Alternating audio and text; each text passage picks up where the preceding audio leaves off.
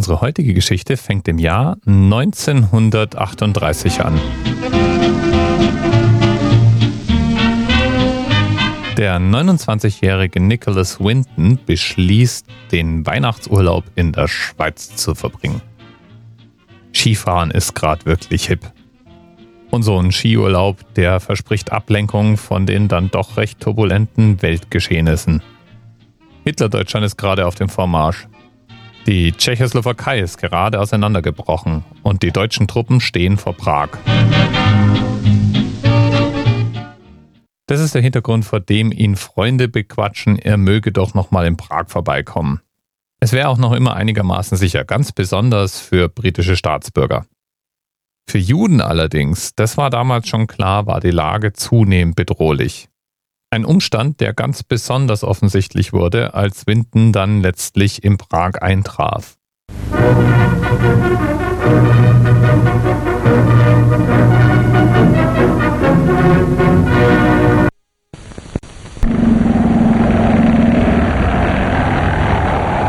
Als die Tschechoslowakei durch die Unabhängigkeitserklärung der Slowakei zu zerfallen drohte, legte Staatspräsident Hacha das Schicksal des tschechischen Volkes vertrauensvoll in die Hände des Führers.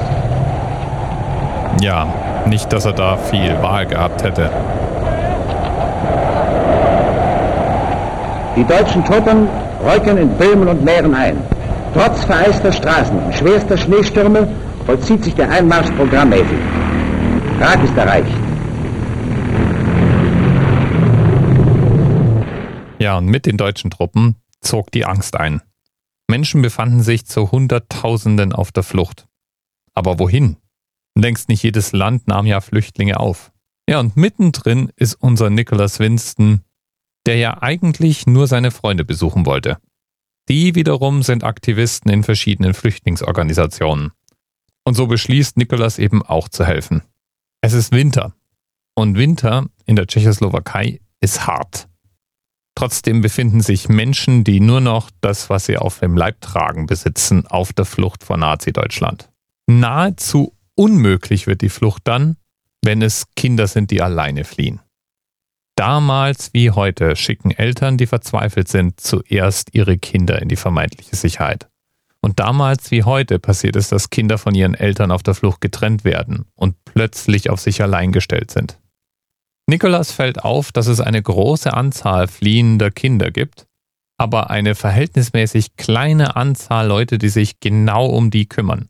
Dabei hatte die britische Regierung gerade erst ein Flüchtlingshilfsprogramm aufgesetzt. Im Schnellverfahren wurden Papiere ausgestellt und es war verfügt worden, dass 10.000 Kinder in Großbritannien Unterschlupf finden sollten. Die Hürden waren freilich immer noch groß. Für jedes einzelne Kind, für das Papiere ausgestellt werden sollten, musste eine Bürgschaft her. Umgerechnet ungefähr der Gegenwert von 1500 Euro war notwendig. Das sollte sicherstellen, dass die Kinder genug Geld mitbrächten, um eine grundsätzliche Ausbildung anzufangen und so ein bisschen versorgt zu sein. Außerdem wurden Kinder nur ins Land gelassen, wenn eine britische Familie sich bereit erklärt hatte, sie aufzunehmen. Nicholas weiß das. Und weil er Banker ist, weiß er mit Geld umzugehen und Geld aufzutreiben. Und so macht er sich ans Werk, Geld zu finden für Kinder, die allein auf der Flucht sind. Und mit Freunden daheim im Königreich organisiert er die Suche nach Pflegefamilien.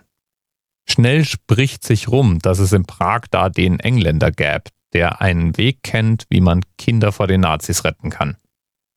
Eltern beschwören ihn, doch ihr Kind noch mitzunehmen. Und Nicholas erfasst von jedem Kind pflichtschuldig die wichtigsten Informationen. Name, Alter, wenn möglich Adressen, Wohnorte, Namen der Eltern und so weiter. Sie waren in großer Gefahr. Auf Hitlers schwarzer Liste und niemand half ihnen.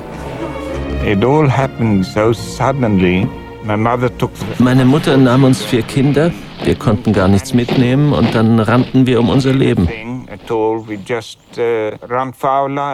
Wir versuchten Amerika, England, Palästina, aber alle Regierungen sagten, unsere Grenzen sind geschlossen. Aber es gab keinen Ausweg. Na, kommt uns das irgendwie bekannt vor? Die Grenzen sind geschlossen, wir können niemanden aufnehmen. ziemlich genau dasselbe passiert zurzeit in der westlichen Welt. Aber darum soll es jetzt gerade nicht gehen. Nicholas akzeptiert das nicht. Und er tut sein Möglichstes. Er organisiert Züge und Transporter und das Geld und die Pflegeeltern, um allein fliehende Kinder in England unterzubringen. Wir hatten acht Transporte von Prag aus organisiert. Auf der Liste standen tausende Kinder, die raus wollten. Nicholas kümmert sich um alles. Die notwendigen Papiere für die Kinder, die Freigaben für die Züge, eine Menge Schmiergeld für die verschiedensten Nazi-Funktionäre und Kontrolleure und Soldaten, die diese Züge durchwinken sollten. Und zeitgleich mit dem Vorrücken der deutschen Truppen fängt der Abtransport der Kinder an. Nicholas Winton reist ihnen voraus, damit in London alles bereitsteht. Die Pflegeeltern und so. Und er nimmt jeden Zug persönlich entgegen. Jedes Kind wird von ihm begrüßt. Und dank seiner detaillierten Unterlagen weiß er, welches Kind zu welcher Pflegefamilie muss, wo die Gelder sind und so weiter. Nur ein Zug kommt nie in seinem Bestimmungsbahnhof an. Aber die anderen sieben, die schaffen es. Gerade noch bevor die Grenzen geschlossen werden. Die Kinder, die er damals gerettet hat, haben ihre Eltern nie wiedergesehen. Und Nicholas Winton war untröstlich über den Zug, der nie ankam. Bis heute weiß man nicht, was mit dem eigentlich passiert ist. Nicholas Winton trauert, aber das Leben geht weiter. Irgendwann ist sogar dieser monströse Krieg vorbei. Und er packt die gesamten Unterlagen in eine Kiste auf den Dachboden und lebt sein Leben weiter und er erzählt niemanden von dieser Episode. Er lebt also sein Leben und heiratet und gründet eine eigene Familie. Und damit wäre das Ganze fast schon in Vergessenheit geraten. Bis eines Tages seine Frau auf dem Dachboden die Kisten durchschaut und dabei ein Album findet. Mit den gesamten Details und Bildern und Notizen der geretteten Kinder. Sie nimmt diese ganzen Unterlagen und gibt sie einer Holocaust-Forscherin. Und die ist auch diejenige, die erkennt, was für einen Schatz sie da in den Händen hält. Sie setzt sich mit der BBC in Verbindung und zusammen mit der BBC deckt sie nach und nach die Geschichten hinter den geretteten Kindern auf. Nicholas Winton weiß, dass die Forscherin und die BBC seine Unterlagen haben. Aber er weiß nicht, wie weit deren Recherchen gediehen sind als er zu einer Sendung eingeladen wird, die sich mit dem Thema beschäftigen sollte. Er sitzt also im Publikum und hört interessiert zu. Letters. But back here is the list of all the children. This is Vera Diamant, now Vera Gissing. We did find her name on his list. Vera Gissing is with us here tonight. Hello, Vera. And uh, I should tell you that you are actually sitting next to Nicholas Winton. and it was just so wonderful, so terribly, terribly touching. Ja, sie umarmt ihn. Sie bedankt sich. Und er ist unglaublich gerührt. Can I ask, is there anyone in our audience tonight who owes their life to Nicholas Winton? If so, could you stand up, please?